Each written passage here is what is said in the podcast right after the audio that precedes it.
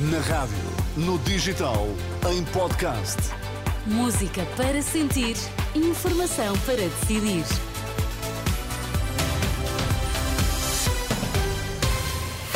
Vai conhecer os títulos em destaque na edição das 6. Bom dia. Bom dia. Mais de 190 centros de saúde estão hoje a funcionar em horário complementar. O Sindicato de Pilotos acusa a INEM e a Víncias de incompetência no planeamento para helicópteros da noite. Cerca de 200 centros de saúde vão estar hoje a funcionar em horário complementar para diminuir a pressão nas urgências. O reforço foi anunciado na sexta-feira pelo Ministro da Saúde, Manuel Pizarro, que pediu aos utentes que antes de se dirigirem a uma urgência hospitalar contactem o 112 ou a linha SNS 24. Ainda de acordo com o calendário do Ministério da Saúde, na segunda e terça-feira vão estar abertos 187 centros de saúde de forma a diminuir diminuir a pressão nas urgências. Há uma incompetência de gestão do INEM e da Avincis. A acusação é do Sindicato de Pilotos da Aviação Civil e surge depois de se saber que dois dos quatro helicópteros do INEM, que estão em Viseu e em Évora, vão deixar de operar à noite nos próximos seis meses. Tiago Faria Lopes, presidente do sindicato, garante que o helicóptero que vai servir o norte do país esta segunda-feira não consegue aterrar ou descolar em algum alguns hospitais da região o helicóptero não tem capacidade operacional, porque é muito grande, não tem como aterrar, não tem. Imagino que há um, um doente grave para sair de Bragança para ir para o Hospital de Lisboa. O helicóptero que está uh, uh, destacado na, na, na base uh, do Norte não consegue ir buscar o doente. Não consegue. Bem, daqui, daqui a bocado chegamos a como foi há uns anos atrás, há uns anos largos atrás, onde pediam ao Presidente da Junta para ligar as luzes do campo de futebol para aterrarem lá porque não conseguiam transportar os doentes. Os alertas de Tiago Faria Lopes, o presidente do Sindicato de Pilotos da Aviação Civil.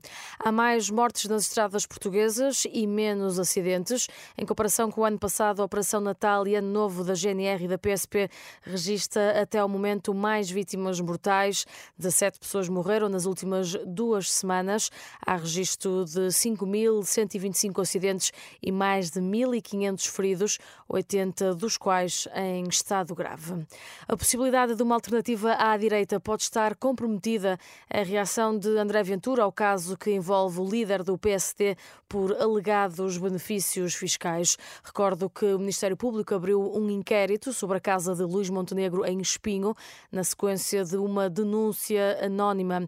André Ventura pede mais explicações ao líder do PSD e documentos que comprovem que não houve qualquer irregularidade. Se, se, houver uma carência de explicações ao momento em que for preciso formar essa alternativa e as suspeitas se avolumarem, nós estaremos fora disso. Isso é evidente, como estaríamos fora de qualquer solução em, em relação a suspeitas desta natureza.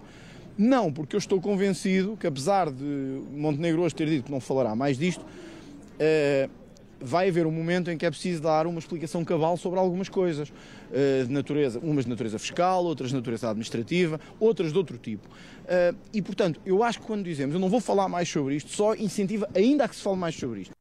André Ventura, líder do Chega, este sábado, Luís Montenegro garantiu que não recebeu qualquer benefício fiscal indevido e até que a Justiça se pronuncie, o líder do PSD diz que não vai falar mais sobre o assunto. No futebol, o Sporting venceu fora de portas na última noite o Portimonense por 2-1 e termina assim o ano 2023 na liderança do campeonato com 37 pontos. No final do encontro, Rubén Amorim, o treinador dos Leões, fala de uma vitória importante, mas sublinha que ainda nada está garantido. É sempre bom porque, porque ganhamos, mantemos a, o nosso lugar, mas não significa nada em termos do que vai acontecer no fim do campeonato. Portanto, é bom ganhar, queremos esta sensação de só pensar no nosso jogo para manter o nosso lugar. Uma noite difícil, mas, mas saborosa. Rubén Amorim, o treinador do Sporting, em declarações à Sport TV. Os Leões venceram em Portimão por 2-1, estão na liderança com 37 pontos, mais um do que o Benfica e mais três do que o Porto.